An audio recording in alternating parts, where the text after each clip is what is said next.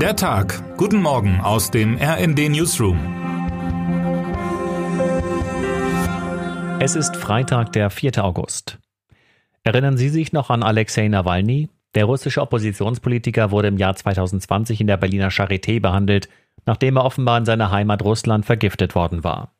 Die Bundesregierung erklärte damals, in einem Speziallabor der Bundeswehr sei ohne Zweifel ein Nervengift der Novichok-Gruppe in den Proben Nawalnys nachgewiesen worden. Nawalny, zu jener Zeit einer der schärfsten Gegner Wladimir Putins, drohte dem russischen Staatschef zunehmend gefährlich zu werden. Statt jedoch im Exil in Sicherheit zu bleiben, reiste der Aktivist zurück in seine Heimat und wurde erwartungsgemäß umgehend verhaftet. Mehrfach stand er seitdem in Schauprozessen vor Richtern und fristet seitdem ein Leben im Straflager. Heute nun steht eine weitere Urteilsverkündung für den 47-Jährigen an. Der Prozess findet unter Ausschluss der Öffentlichkeit im Straflager Melechowo statt, wo Nawalny auch seine bisherige Strafe verbüßt. Zwei von neun Jahren hat der Putin-Kritiker bereits abgesessen. Insgesamt brachte die Staatsanwaltschaft gegen Nawalny sieben Anklagepunkte vor, darunter Gründung und Finanzierung einer extremistischen Organisation sowie Verharmlosung des Nationalsozialismus.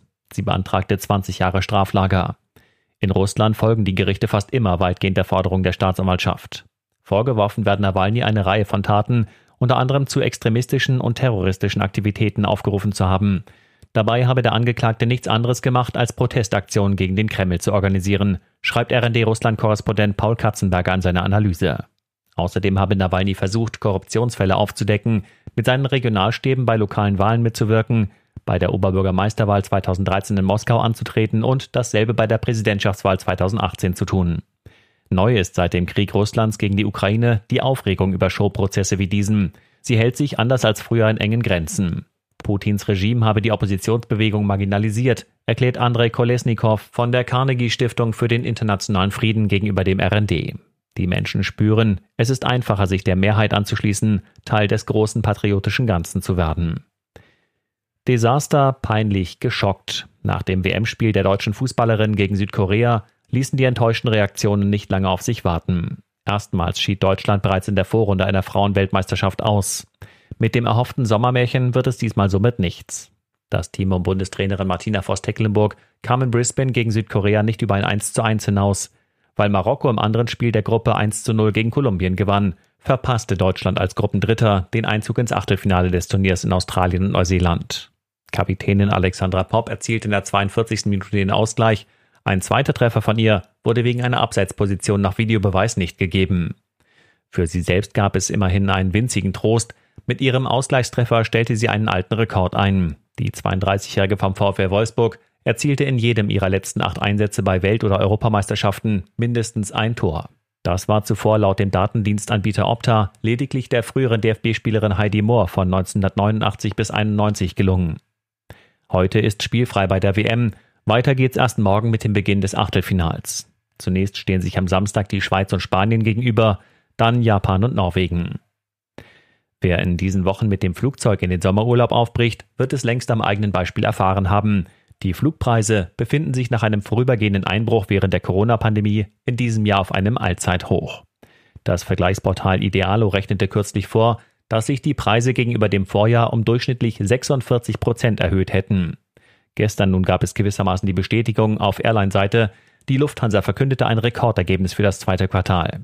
Es ist Vorbote für den mindestens dritthöchsten Jahresgewinn in der Geschichte des Unternehmens. Nicht zuletzt wegen der weiterhin hohen Ticketpreise rechnet Lufthansa-Vorstandschef Carsten Spohr für das Gesamtjahr mit einem operativen Gewinn von mindestens 2,6 Milliarden Euro. Während der Pandemie war das Unternehmen wie alle Airlines auf Hilfen vom Staat angewiesen. Der Bund stieg damals mit Milliarden ein und verkaufte seine Anteile später lukrativ. Wer auf eine baldige Entspannung bei den hohen Flugpreisen hofft, wurde von Spohr enttäuscht. Spielraum für Preissenkungen sehe er trotz der aktuellen Rekordzahlen nicht, betonte der Lufthansa-Chef. Die Kosten der Branche etwa für Personal, Gebühren und Dienstleistungen seien und blieben hoch. Pro Passagier bleibe dem Unternehmen derzeit nur ein Gewinn von 15 Euro, sagte Spohr. Auch die weiterhin hohe Nachfrage dürfte Preissenkungen entgegenstehen. In unseren Vorausbuchungen sehen wir keinen Abriss, erklärte Spohr. Zusätzlich komme nun das Geschäft mit China sowie mit den bislang noch zurückhaltenden Geschäftsreisenden zurück. Es gebe zudem eine enorme Dynamik auf dem indischen Markt. Nur der innerdeutsche Geschäftsreiseverkehr werde dauerhaft kleiner bleiben als vor der Corona-Krise. Zumindest dies dürfte ein Baustein sein für eine Reduktion der Inlandsflüge, für die es schon jetzt vielerorts klimafreundlichere Bahnalternativen gibt. Termine des Tages. 9 Uhr am Kriminalgericht in Berlin-Moabit beginnt heute der Prozess gegen einen Klimaaktivisten, der eine Straße blockiert hatte. Dem 22-Jährigen werden Nötigung und Widerstand gegen Vollstreckungsbeamte zur Last gelegt. Der Fall soll in einem sogenannten beschleunigten Verfahren verhandelt werden. 10 Uhr, Bundesfamilienministerin Lisa Paus berichtet heute in Berlin über die Umsetzung des Kita-Qualitätsgesetzes. Wer heute wichtig wird. Ihre Beliebtheitswerte sanken kürzlich auf einen Tiefststand. Herzogin Meghan ist in Großbritannien inzwischen alles andere als ein Publikumsliebling. Mehr als zwei Drittel der Briten haben eine schlechte Meinung von Meghan Markle.